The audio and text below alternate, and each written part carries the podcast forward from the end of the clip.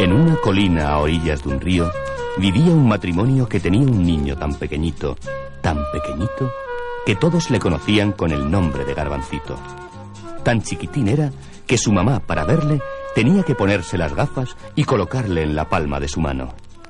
Ay, marido, ¿qué podremos hacer con este niño? Es tan chiquitito. No te importe, mamá. Lo principal en las personas es que sean listas. Y yo soy muy listo, mamá. Pero, hijo, ¿qué es lo que tú puedes hacer con tu estatura? En fin, paciencia. Anda, marido, llévate el caballo al prado para que paste hasta que sea hora de ir al pueblo. Déjame llevarle a mi papá. Quiero llevar el caballo al prado. No le hagas caso. ¿Cómo va a llevar él el caballo? Sí, papá, mira. Ponme en la oreja del caballo.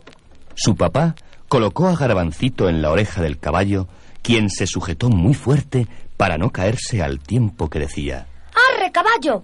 ¡Vamos al prado! El caballo obedeció a la voz de nuestro amiguito, aunque bien es verdad que no sabía de dónde le venía la orden. Garbancito se puso muy contento al ver que su montura seguía sus instrucciones. Tan contento estaba que se puso a cantar una canción. Soy muy chiquitito, pero ya verán como muchas cosas, como muchas cosas puedo yo lograr. Soy muy chiquitito, soy muy chiquitito, pero ya verán como muchas cosas. Y de esta manera, entre arres y sos, consiguió llegar con su caballo al prado. Iba ya a marcharse para su casa cuando pasaron por allí dos hombres de muy mal aspecto que despertaron las sospechas de Garbancito. Trató de esconderse entre las patas del caballo con peligro de ser aplastado, pero ellos le vieron y... ¿Quién eres tú, cominejo? Pero si eres más pequeño que una bola del bois. Bueno, ¿y qué? Yo siendo tan pequeño puedo hacer muchas cosas que usted, tan grandote, no podría hacer. Como por ejemplo. ¿Se burla usted de mí? Pues no se lo digo. Garbancito se dio cuenta enseguida de que aquellos hombres eran ladrones y tuvo una idea. Como por ejemplo qué. Vamos, acaba. Pues, como por ejemplo, entrar en las casas por debajo de la puerta y abrir luego por dentro. Y meterme por el ojo de una cerradura. ¿Eh? ¿Qué tal? Oye, pues tienes razón. ¿Quieres unirte a nosotros? Vaya mina. En poco tiempo nos haremos ricos. De acuerdo, pero con la condición de que la primera casa donde iremos a robar será la del alcalde. Es el más rico del pueblo.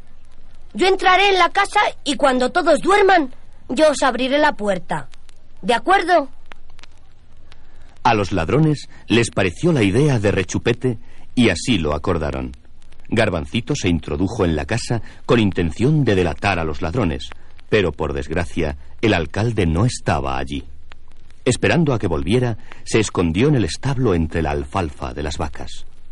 En esto llegó el criado encargado de dar de comer a los animales y tomando una brazada de alfalfa, ¡zas! al pesebre con nuestro buen amiguito dentro.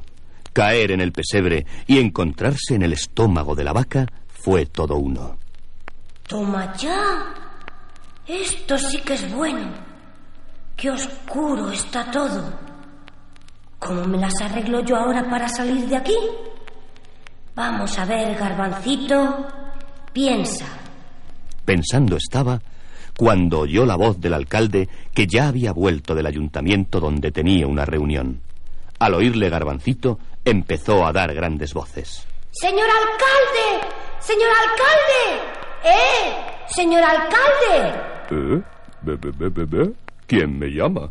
¿De dónde vienen esas voces? ¿Quién es? Soy yo, señor alcalde. Soy Garbancito que estoy en la tripa de la vaca pintona. Al comer un bocado de alfalfa me ha tragado y no puedo salir. El alcalde no salía de su asombro.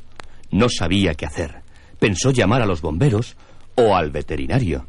Pero Garbancito, que estaba pensando intensamente, tuvo una idea genial. Con una ramita de alfalfa comenzó a hacer cosquillas en el estómago a la vaca. Esta empezó a toser y a estornudar a un tiempo, y en uno de esos estornudos echó fuera a nuestro héroe. Hola, señor alcalde. Soy Garbancito. ¿Cómo está usted? ¿Y tú qué haces aquí? Garbancito contó al alcalde el plan que había tramado para atrapar a los ladrones. Esperaron que se hiciera bien de noche y cuando abrió la puerta de la casa, los guardias, que habían sido alertados por el alcalde, pescaron a los ladrones con las manos en la masa y fueron conducidos a la cárcel del pueblo. El señor alcalde recompensó a nuestro amiguito con la vaca que se le había tragado. Luego le envió a su casa. Tirando de la vaca, iba Garbancito cantando.